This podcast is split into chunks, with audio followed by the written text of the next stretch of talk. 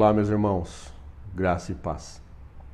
Mais uma manhã maravilhosa, mais uma oportunidade que o Senhor nos dá é, de elevar os nossos olhos, contemplar as maravilhas do Senhor, contemplar as belezas da Sua natureza, a beleza da Sua criação através da natureza. É, e hoje eu quero compartilhar, quero meditar mais uma vez uh, numa passagem que está lá em Êxodo, capítulo 23, verso 25. Todas as vezes que a gente se depara as escrituras do Senhor, a gente percebe quão rico, quão maravilhoso é deleitar nas escrituras, quão maravilhoso é meditar nas escrituras, como diz lá no livro de Josué, meditar nesta, neste livro, meditar na palavra de dia e de noite. Isso, esse, esse tempo que nesses tempos, né, que nós estamos vivendo, melhor dizendo, é uma oportunidade.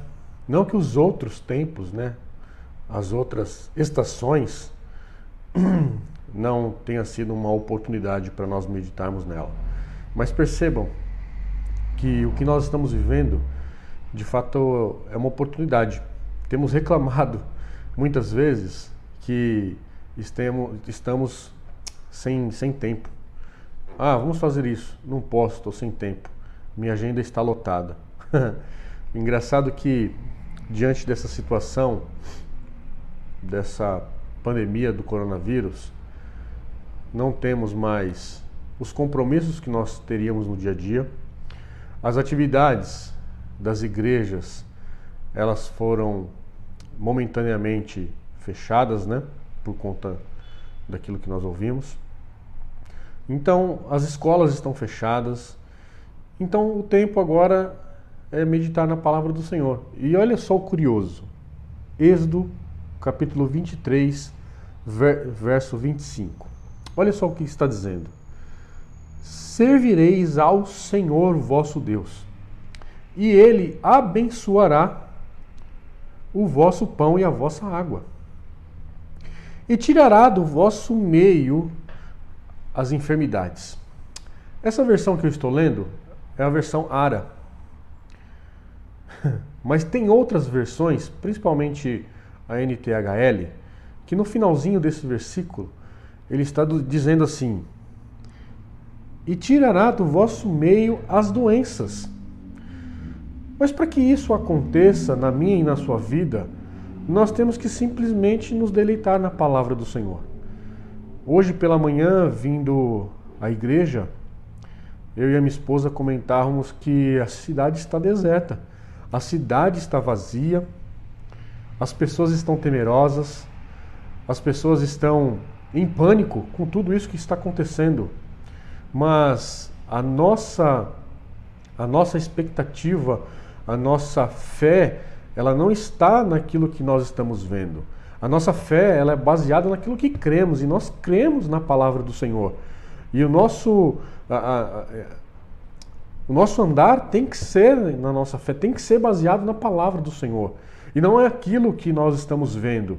E se nós andarmos um pouquinho mais na Bíblia, aliás, bem mais, nós vamos ler o que o apóstolo Paulo está dizendo também para nós para nós não condicionarmos a nossa mente a este século, condicionarmos a nossa mente a isso que nós estamos vendo. E pelo contrário, ele diz assim, um capítulo, um versículo, melhor dizendo, bem conhecido, que diz assim, Romanos 12, 2: E não vos conformeis com este século, mas transformai-vos pela renovação da nossa mente para que, olha só, experimenteis qual seja a boa, agradável e a perfeita vontade de Deus.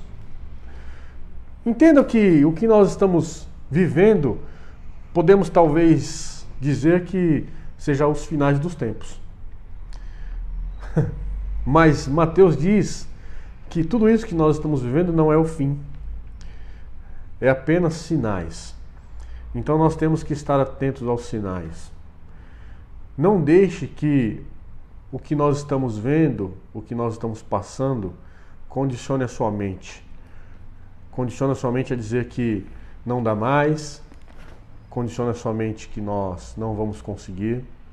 Muito pelo contrário. A palavra do Senhor nos encoraja a dizer que nós somos mais do que vencedores em Cristo Jesus, independente de qualquer coisa.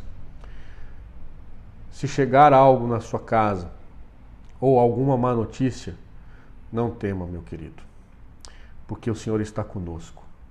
Como diz lá em Êxodo 23, 25 que nós lemos, em Romanos 12, 2, isso nos encoraja, isso nos faz deleitar, isso nos faz esperar no Senhor, nos faz cada vez mais confiar na beleza da Sua santidade isso nos faz entender e compreender que Ele é Deus.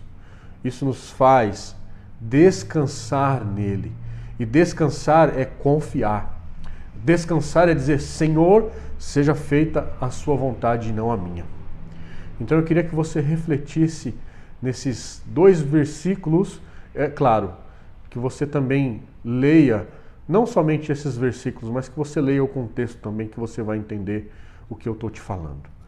Né? Então eu quero te, te encorajar nesta manhã, quero te encorajar neste dia, para que você deleite no Senhor, para que você descanse no Senhor, para que você olhe para essa situação com outros olhos, com olhar de fé, com olhar de esperança, com olhar de oportunidade, porque isso que está acontecendo é uma oportunidade que o Senhor está nos dando. E qual é essa oportunidade? A primeira oportunidade é de nós nos arrependermos dos nossos maus caminhos é de nos arrependermos dos nossos pecados, é de nos arrependermos daquilo que nós não fizemos. Então o Senhor nos dá uma oportunidade para nós sermos ousados diante dessa situação para pregar o Evangelho, para continuar falando desse amor, para continuar exalando o bom perfume do Senhor. Então, diante dessa situação, eu queria que você meditasse comigo nesses versículos, queria que você meditasse na palavra do Senhor. Amém? Vamos orar.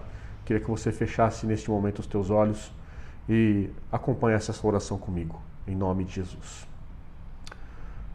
Pai, nós te louvamos e te agradecemos. Obrigado por esta oportunidade que o Senhor nos dá, Senhor, de ter a Sua palavra, de ler a Sua palavra. Obrigado por falar conosco através dela, Pai. E a Sua palavra também nos diz que ela é a verdade. E nós queremos continuar confiando na Sua palavra, Senhor, apesar das circunstâncias, ó Pai. Porque nós andamos não, não por aquilo que vemos, mas nós andamos por aquilo que cremos.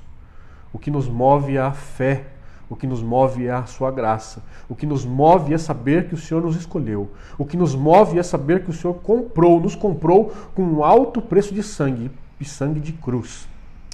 Pai, nos faz entender e compreender este tempo, Pai.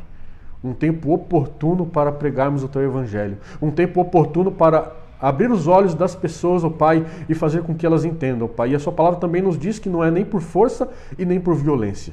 Se o Espírito Santo, ó oh Pai, que habita na vida dessas pessoas, que um dia declararam o Senhor como Senhor e Salvador, não a convencerem, Senhor, de que o Senhor é Deus, de que o Senhor pode fazer todas as coisas, de que o Senhor pode sanar, o Pai, este coronavírus, de que o Senhor pode, Senhor, em nome de Jesus, curar, que o Senhor pode levantar mortos, o Pai. Nada vale. E, Senhor, em nome de Jesus, Pai, todas as pessoas que estão assistindo, Pai, estes devocionais, que elas possam ser tocadas, que elas possam ser encorajadas.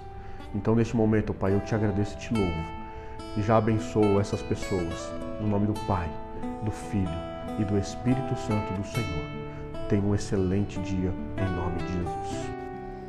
Você pode acompanhar todo o nosso conteúdo no Instagram, no YouTube e no Facebook.